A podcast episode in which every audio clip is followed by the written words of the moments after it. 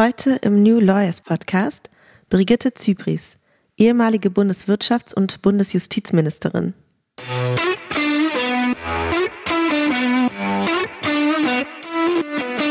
Dass ich dann tatsächlich so den Schritt gemacht habe von der höchsten Beamtenstelle in die Politik, quasi in die erste Reihe, das ist, muss man jetzt ehrlicherweise sagen, einem Zufall zu verdanken und genauer gesagt meiner Amtsvorgängerin, Hertha Däubler-Gmelin, die einen sehr unglücklichen Bush-Hitler-Vergleich gemacht hatte im Wahlkampf, wo wir sowieso gerade mit den Amerikanern extreme Probleme hatten.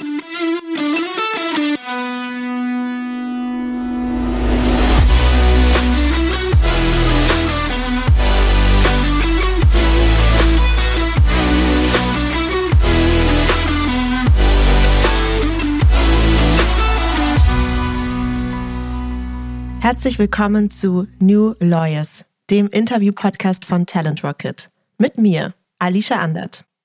Bevor wir zu meinem heutigen Gast kommen, noch ein Hinweis vorab. Als Juristin oder Jurist kannst du dir auf Talent Rocket ein Profil anlegen, mit dem du dich nicht nur unkompliziert und ohne Anschreiben bei zahlreichen Kanzleien und Unternehmen bewerben kannst, du hast ebenfalls die Möglichkeit, dein anonymisiertes Profil freizugeben, sodass spannende Arbeitgeber dich kontaktieren können. Gehe deinen nächsten Karriereschritt mit Talent Rocket. Und nun zu meinem heutigen Gast. Brigitte Zypris ist Volljuristin und ehemalige Bundeswirtschafts- und Bundesjustizministerin. Was diese politischen Ämter ausmacht, welche Voraussetzungen man für eine Karriere im politischen Bereich mitbringen sollte und wie sie auf den Rechtsmarkt heute blickt, darüber werden wir heute sprechen. Schön, dass Sie da sind, Brigitte Zypris. Ja, danke für die Einladung. Ich habe eine Icebreaker-Frage für Sie. Das gehört zu diesem Podcast. Und zwar würde mich mal interessieren, mit wem würden Sie gern mal einen Tag die Rollen tauschen und warum? Das ist eine schwere Frage für mich, sage ich ganz ehrlich. Es gibt viel, was mich interessieren würde. Ich glaube aber, ich würde mich jetzt dafür entscheiden zu sagen, ich wäre gerne mal einen Tag Herzchirurgin. Oh, das ist aber sehr speziell. würde gerne mal gucken, wie das ist. Als ich mich entschieden habe, Jura zu studieren, auch eine ganze Zeit lang überlegt, ob ich nicht vielleicht doch Medizin studieren sollte. Und ja, insofern würde es mich mal interessieren, wie ist das dann heute in der Klinik und wie ist das heute als Chirurgin? Das ist ja noch so eine der letzten Männerdomänen, würde ich mal sagen. Mhm. Und da mal einen Tag, einen tieferen Einblick zu bekommen, wäre für mich schon interessant. Das klingt in der Tat sehr spannend. Und irgendwie haben ja auch der Rechtsbereich und der medizinische Bereich hier und da ein paar Ähnlichkeiten, wenn man sich anschaut, ja, wie so das Rollenverständnis vielleicht sich auch verändert mit der Zeit. Und auch, das ist jetzt natürlich meine Legal-Tech-Brille, aber was so die Themen Digitalisierung oder auch Umstrukturierung des Studiums angeht und so, da haben wir, glaube ich, ähnliche Themen bei der Medizin wie auch bei Jura. Aber vielleicht kommen wir dazu ja noch. Jetzt möchte ich aber erstmal zu Ihrer sehr spannenden Vita kommen. Sie waren, wie ich ja schon im Intro gesagt habe, Bundeswirtschaftsministerin und zwar von 2017 bis 2018. Aber noch viel spannender für uns JuristInnen ist natürlich, dass Sie von 2002 bis 2009 auch Bundesjustizministerin waren. Was genau können Sie uns denn vielleicht einfach mal über diese Rolle der Justizministerin sagen? Was hat man da für einen Verantwortungsbereich?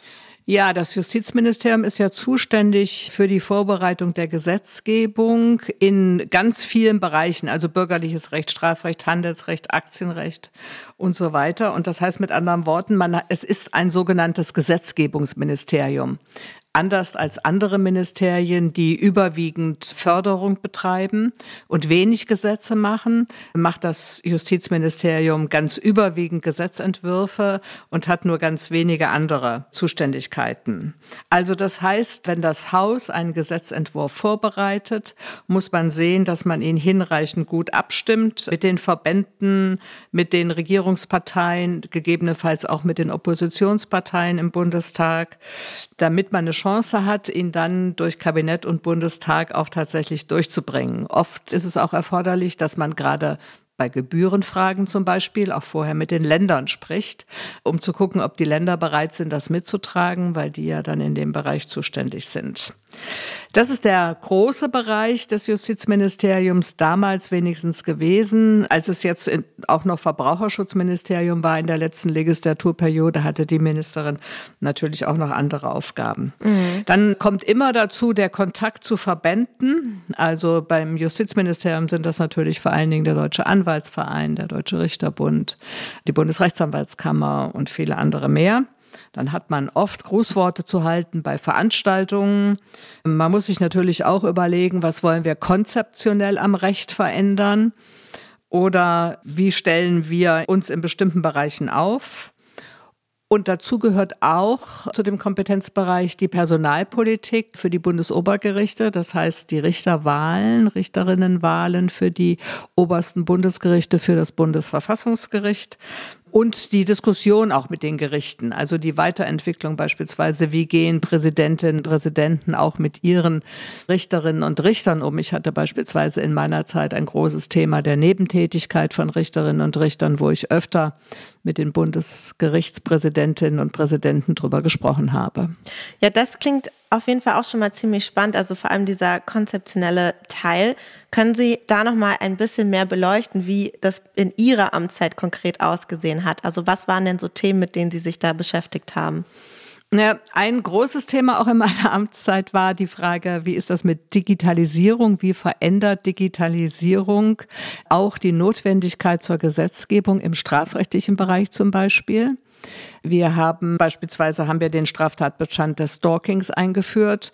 Das ist jetzt nicht unbedingt Digitalisierung, aber äh, mhm. Grooming beispielsweise, das Verfolgen von Personen im Internet oder mit künstlichen digitalen Identitäten haben wir eingeführt oder haben wir vorgeschlagen und der Bundestag hat es dann auch beschlossen. Ein weiteres Thema war das Thema die Anzeigepflicht beim Missbrauch von Kindern und Jugendlichen. Das ist ein Thema, bei dem ich meine Vorstellung nicht durchsetzen konnte und gerade letzte Woche bei der Hertie Stiftung in der ersten Politiker Fuck Up Night darüber diskutiert habe.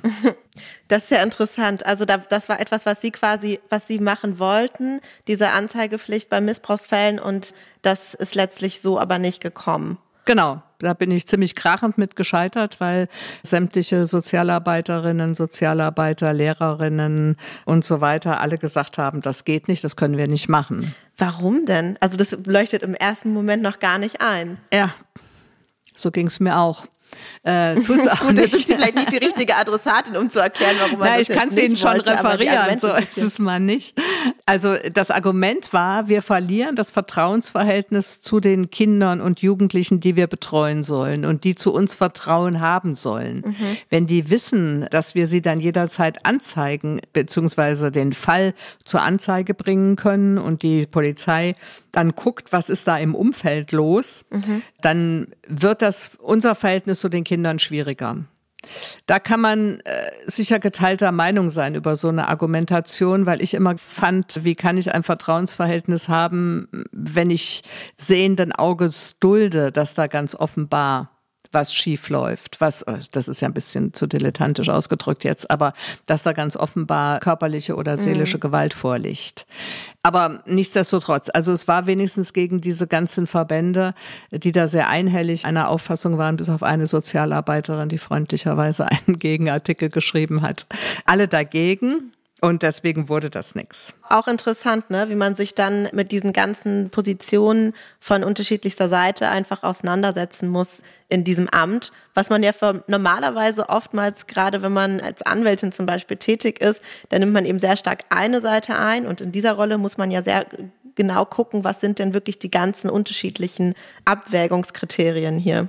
Völlig richtig. Deswegen habe ich immer gesagt, wenn ein Gesetzentwurf eingebracht wurde, wenn ich den in der Presse vorgestellt habe und ich kriegte dann Kritik von verschiedenen Seiten, dann habe ich immer gesagt, wenn das so ist, dann liege ich genau richtig. Also wenn mich die eine Seite kritisiert und die andere Seite kritisiert, dann heißt das, dass mein Gesetzentwurf irgendwo in der Mitte ist. Mhm. Und das müsste dann eigentlich gehen. Denn das ist ja Aufgabe der Politik. Wir müssen ja einen Ausgleich finden zwischen divergierenden Interessen und das ist in aller Regel nicht möglich, die Interessen einer Seite zu vertreten. Das ist immer schwierig. Genau, das ist auf jeden Fall ein ganz, ganz anderer Ansatzpunkt.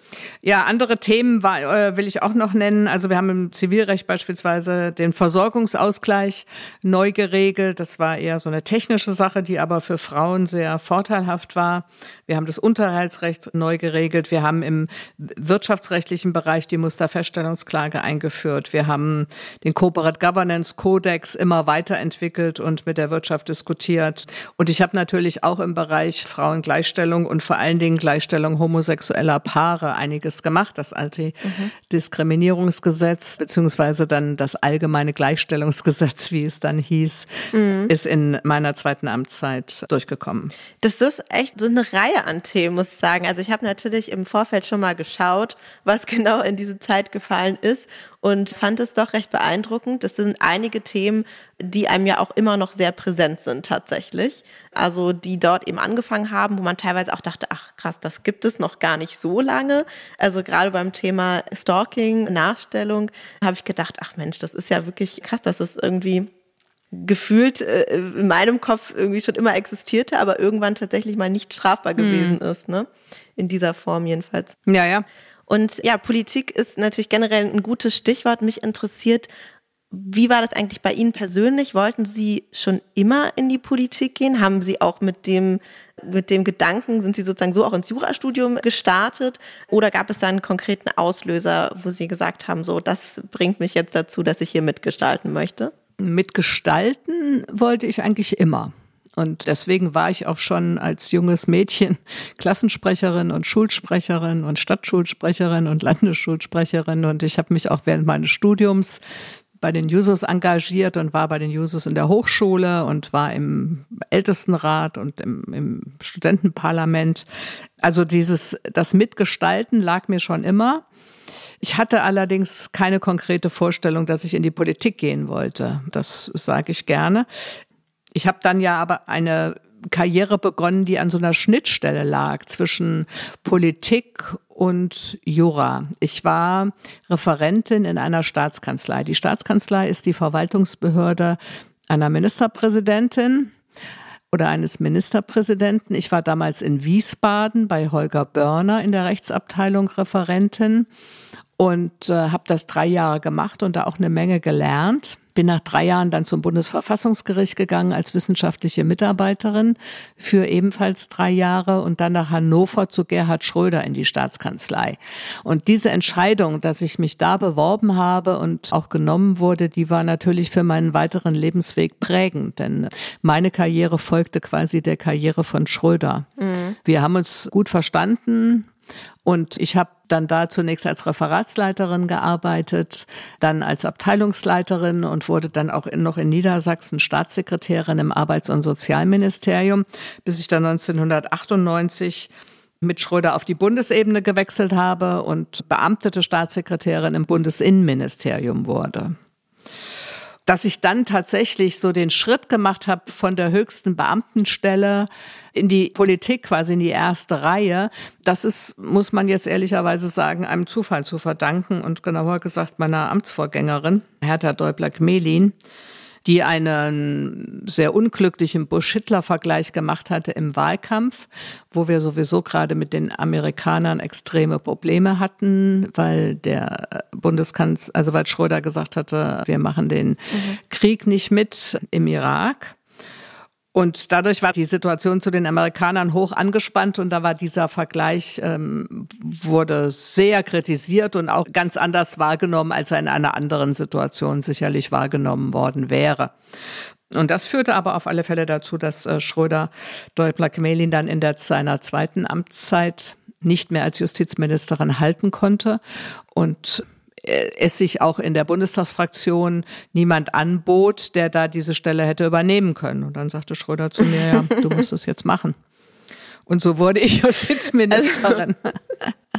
Das war nicht ganz einfach am Anfang, weil gerade viele Medien dann auch geschrieben hatten, okay, jetzt wird das Bundesjustizministerium eine Außenstelle mhm. des Bundesinnenministeriums und das ist doch der Rolle des Justizministeriums nicht gerecht. Aber ich denke, ich konnte auch diese Kritiker dann nach einiger Zeit überzeugen, dass dem nicht so war. Ja, das klingt natürlich jetzt irgendwie so locker flockig dahin gesagt. Und dann fragte mich Schröder, naja, und dann habe ich es halt gemacht so, ne? Manchmal wirkt es ja auch rückblickend, wenn man so auf ja. die eigene Vita schaut, so als ob das alles einem größeren Ziel gefolgt wäre, was man vielleicht in dem Moment noch gar nicht gesehen hätte, vielleicht sogar als ob es geplant wäre. Und man blickt dann manchmal zurück und denkt sich so, naja, eigentlich sind das auch ganz schön viele Zufälle gewesen, die da zusammengekommen sind tatsächlich, ne? Ja, klar. Ja. Ja, na klar. Also sie brauchen immer, ich meine, wenn sie ein Amt bekleiden, das es nur einmal gibt in der Republik, dann müssen sie, es geht's gar nicht anders. Sie müssen natürlich qualifiziert sein, das ist schon klar, aber es gehört natürlich auch, natürlich gehört Glück dazu. Gar keine Frage. Ich glaube, das gilt für alle, die solche Ämter begleiten, dass sie gerade in der Zeit da in der Position sind, dass sie in der richtigen Partei ja. sind, die dann auch die Regierung stellt und dass dann keine anderen da sind, die ihnen das streitig machen und so weiter und so fort. Oder Manchmal ist es ja jetzt auch beispielsweise so, Scholz hat gesagt, ich will 50 Prozent Frauen in meinem Kabinett und dazu stehe ich, das muss so sein. Und dadurch sind natürlich auch bestimmte Posten quasi für Frauen leichter erreichbar gewesen, als mhm. sie sonst vielleicht gewesen ja, wären. Also ein bisschen Glück gehört dazu. Ich glaube, so viel können wir schon mal festhalten. Wenn man jetzt aber wirklich sich für diese Schnittstelle interessiert als Karriere, also diese Schnittstelle von Jura, Politik, vielleicht Gesellschaft, was würden Sie denn sagen, was sollte man für Voraussetzungen mitbringen? Naja, man muss natürlich offen sein für alle gesellschaftlichen Bereiche mhm. und sinnvollerweise kommt man auch ein bisschen vom öffentlichen Recht her. Also Strafrechtsexperte muss man in der Staatskanzlei nicht notwendig sein. Aber vom öffentlichen Recht her zu kommen, so wie ich das ja tat, ist natürlich sehr hilfreich, weil man in aller Regel ja Fragen beantworten muss, die sich aus der Verfassung ergeben. Also die Kompetenzverteilung beispielsweise zwischen Bund und Ländern. Wofür sind die Länder zuständig? Wie können sich Länder auch gegen den Bund wehren, wenn man über die Länder anfängt? Wenn man in einem Bundesministerium arbeitet, ist das zwar auch von Interesse, aber nicht ganz so eine Bedeutung wie wenn man im Land arbeitet. Aber wenn man eine Karriere plant, kann ich nur sagen, es ist oft einfacher, über die Länder zu kommen, als in einem Bundesministerium eine Karriere zu beginnen. Dass man da hochkommt, ist doch nicht so einfach. Ja, das, das macht total Sinn. Was würden Sie dann generell vielleicht auch jüngeren Juristinnen und Juristen raten, die sich beruflich orientieren wollen? Sie haben ja relativ frühzeitig entdeckt, dass Sie gerne mitgestalten wollen und sind im Grunde genommen ja diesem Pfad dann auch gefolgt. Was haben Sie generell für Tipps? Es gibt sehr, sehr viele, die tatsächlich im Studium sind und nicht so richtig wissen, in welche Richtung sie laufen sollen. Ja, also außer dass ich Verfassungsrecht machen wusste, wollte, wusste ich das im Studium ehrlich gesagt auch noch nicht so richtig. Aber nicht nichtsdestotrotz, also ich glaube, dass das Wichtigste ist, dass man sich was raussucht, was einem Spaß macht. Ich finde ja persönlich immer diese Aufteilung zwischen Arbeit und Freizeit grenzwertig, weil ich immer denke, wenn ich das so differenziert betrachte und die Arbeit damit quasi als schlimme Aufgabe, die ich bewältigen muss, damit ich das Geld verdiene, um mein Leben zu finanzieren, dann mache ich irgendwas falsch, weil man dazu einfach zu viel arbeitet. Deswegen sollte man schon sehen, gerade wenn man so privilegiert ist, dass man studieren kann und dass man sich damit auch Jobs aussuchen kann, die eine gewisse Anforderung stellen und die gewisse Abwechslung ermöglichen, dann sollte man schon sehen, woran hat man Spaß. Welcher Bereich ist es bei den Juristen mal zunächst? Interessiert man sich fürs Arbeitsrecht? Will man vielleicht im Rahmen von gewerkschaftlicher Tätigkeit arbeiten, für Arbeitnehmerrechte sich stark machen? Oder ist man eher auf der Arbeitgeberseite, will Arbeitgeberinnen und Arbeitgeber vertreten? Will man Strafrecht machen? Gibt es ja auch viele, die sagen, mich interessiert das Strafrecht, ich will mal Strafverteidigerin werden. Auch alles okay. Also wichtig ist nur, man muss Spaß daran haben. Ich glaube, das ist die entscheidende Voraussetzung. Wenn man irgendwas macht, nur weil man sich davon verspricht, dass man ein paar Euro mehr am Ende des Monats auf dem Konto hat, ähm, halte ich das für keine gute Entscheidungsgrundlage. Ja, absolut, würde ich auch so sehen. Und vor allem, wenn man etwas wirklich gerne macht, dann wird man auch automatisch viel besser darin, weil man sich ja permanent damit beschäftigt und dadurch einfach Skills entwickelt, die einen dann wiederum zu der besten Person in diesem Bereich machen können oder eben zu einer der besten Personen. Ich glaube, das ist wirklich eine Grundvoraussetzung als Anreiz, wo Geld nicht, nicht ausreicht. Also, naja, jedenfalls uns nicht, vielleicht der ein oder anderen Person schon, aber ich glaube auch, der, der Weg ist auf jeden Fall der richtige. Jetzt haben Sie ja relativ viel schon gesehen in Ihrer Zeit als Justizministerin, aber auch generell sind Sie ja sehr aktiv im, im Rechtsbereich tätig und stellen natürlich auch fest, gerade in den letzten Jahren, dass sich die ganzen Akteure sehr verändern. Also wir haben jetzt mittlerweile so Legal Tech Unternehmen auf dem Rechtsmarkt, die da unterwegs sind, wo ich weiß, dass sie auch auf jeden Fall ein gutes Auge drauf haben und da sehr nah dran sind. Wie blicken Sie denn generell auf den deutschen Rechtsmarkt? So, was sind so die Beobachtungen, die Sie machen mit Blick auf die aktuellen Entwicklungen? Den ganzen Überblick über die Entwicklungen habe ich ehrlicherweise nicht. Aber was ich so sehe, finde ich schon ausgesprochen spannend und ich finde es auch in vielen Bereichen gerade für Verbraucherinnen und Verbraucher ausgesprochen hilfreich. Also solche Plattformen beispielsweise wie Flightride, sind ja schon gut, damit Menschen auch ihre Ansprüche einklagen können. Sie kriegen dann zwar vielleicht ein bisschen weniger, als sie kriegen würden, wenn sie einen Amtsgerichtsprozess führen würden, aber das ist ja doch ein aufwendiges Verfahren. Und von daher finde ich, ist das schon im Sinne der Verbraucherinnen und Verbraucher eine sehr gute Entwicklung. Feststellen muss man natürlich, dass die Regulierung hinterherhinkt und dass auch die Gerichte hm. hinterherhinken, also die Justiz mit ihren Möglichkeiten auf solche Verfahren auch einzugehen. Wir haben das bei der Musterfeststellungsklage ja auch festgestellt. Da war ich ja Ombudsfrau bei VW im Jahr 2020 und da konnte man auch sehen, dass die Gerichte und Verwaltungsbehörden mit solchem Verfahren äh, ein Stück weit auch überfordert waren. Mhm.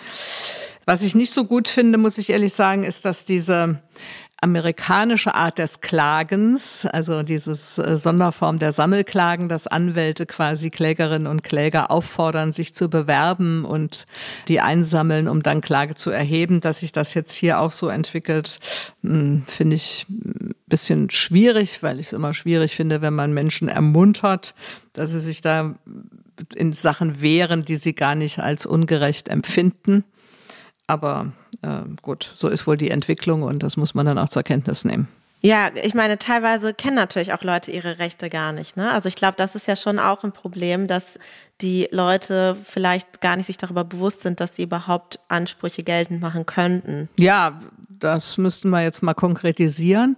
Also bei den Dieselverfahren hatte ich nicht den Eindruck, da hatte ich eher den Eindruck, dass es doch eine ganze Menge Leute gab, die meinten, sie könnten Ansprüche geltend machen, mhm. obwohl sie gar nicht so richtig betroffen waren. Ja, ich meine jetzt zum Beispiel gerade bei den Fluggastrechtefällen, wobei das da ja weniger diskutiert wird, weil die Forderungen halt auch sehr klein gewesen sind immer. Da hatten viele Leute und bis heute haben viele Leute gar keine Kenntnis darüber, dass sie überhaupt einen Entschädigungsanspruch haben. Und da finde ich es eigentlich auch okay, dass man sie quasi darauf hinweist, was ja dann natürlich aber auch eine Werbung ist für eine Rechtsdienstleistung. Ja, das ist sicherlich richtig. Da, da gebe ich Ihnen recht, dass es mit der Information, was man für Rechte hat, ist natürlich immer eine gewisse Werbung verbunden dann, dass man die auch geltend macht. Das stimmt. Aber Information als solches ist ja was anderes, als wenn ich Anzeigen schalte, wie ich sie auch schon gesehen habe, wo drin steht, wir werden jetzt das und das machen und melden Sie sich doch. Mhm. Ja gut, ähm, das wäre auf jeden Fall zu diskutieren. Das, das finde ich auf jeden Fall sehr interessant, auch welche Meinung Sie dazu haben. Wenn Sie jetzt so zurückblicken auf Ihre Zeit im Justizministerium und die Themen, die so heute aktuell sind, würden Sie sagen, im Wesentlichen sind es noch ähnliche Themen oder haben wir uns da schon stark weiterentwickelt? Ja, also wir haben natürlich im Bereich der Gleichstellung, gerade bei homosexuellen Paaren mit der Ehe für alle, einen enormen Schritt gemacht, mhm. so dass diese ganze Debatte, die damals viel meiner Zeit in Anspruch genommen hat, quasi obsolet ist. Das ist jetzt durch, sage ich mal. Ja. Ne? Da müssen wir nicht mehr drüber reden. Was heute ein ganz anderes Thema ist, ist das Thema Digitalisierung. Mhm. Sie haben es ja vorhin gesagt, ich war von 2002 bis 2009 Bundesministerin der Justiz mhm. und Sie wissen, wann das iPhone auf den Markt kam? 2007 war das, oder? Genau, ja. ja. genau, ja. Also das war zwei Jahre vor Ende meiner Amtszeit ja, und das hat natürlich nochmal einen enormen Schub gegeben und dadurch sind natürlich diese ganzen Digitalisierungsthemen nochmal in einer ganz anderen Art und Weise brisant geworden. Total, das ist ja auch eine wahnsinnige Beschleunigung, die dadurch entsteht. Ja. Und auf einmal werden diese Abstände zwischen den Entwicklungsstufen, den technologischen Entwicklungsstufen viel, viel kleiner. Haben Sie denn das Gefühl, dass diese Beschleunigungseffekte schon angekommen sind? Wo jetzt? In der Justiz. In der Justiz nicht so richtig, nee.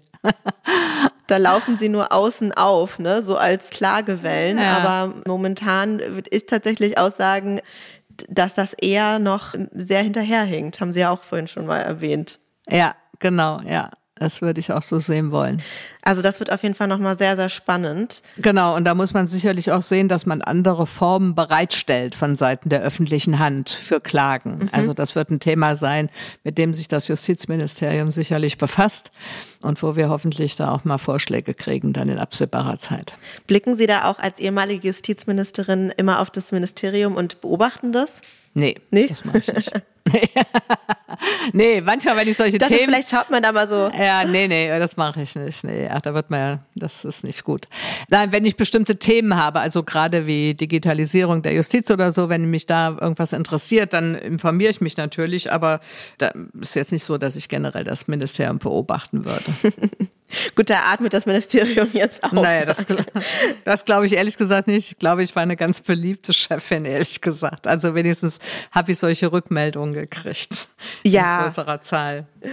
Ja, ich meine nur, wenn man sozusagen weiß, man, man wird beobachtet in dem, was man tut, aber ich glaube auch nicht, so, dass, das, ja. dass das wirklich ein Thema ist. Sie engagieren nee. sich ja auch heute noch, jetzt auch nach der Ministeriumszeit, ist ja auch klar, man hört ja nicht auf, politisch zu sein oder sich für seine Themen zu interessieren. Was machen Sie denn heute? Mm, ja, ich bin Mitherausgeberin der Zeitschrift für Rechtspolitik mhm. und ich bin im Beirat einer Rechtsschutzversicherung.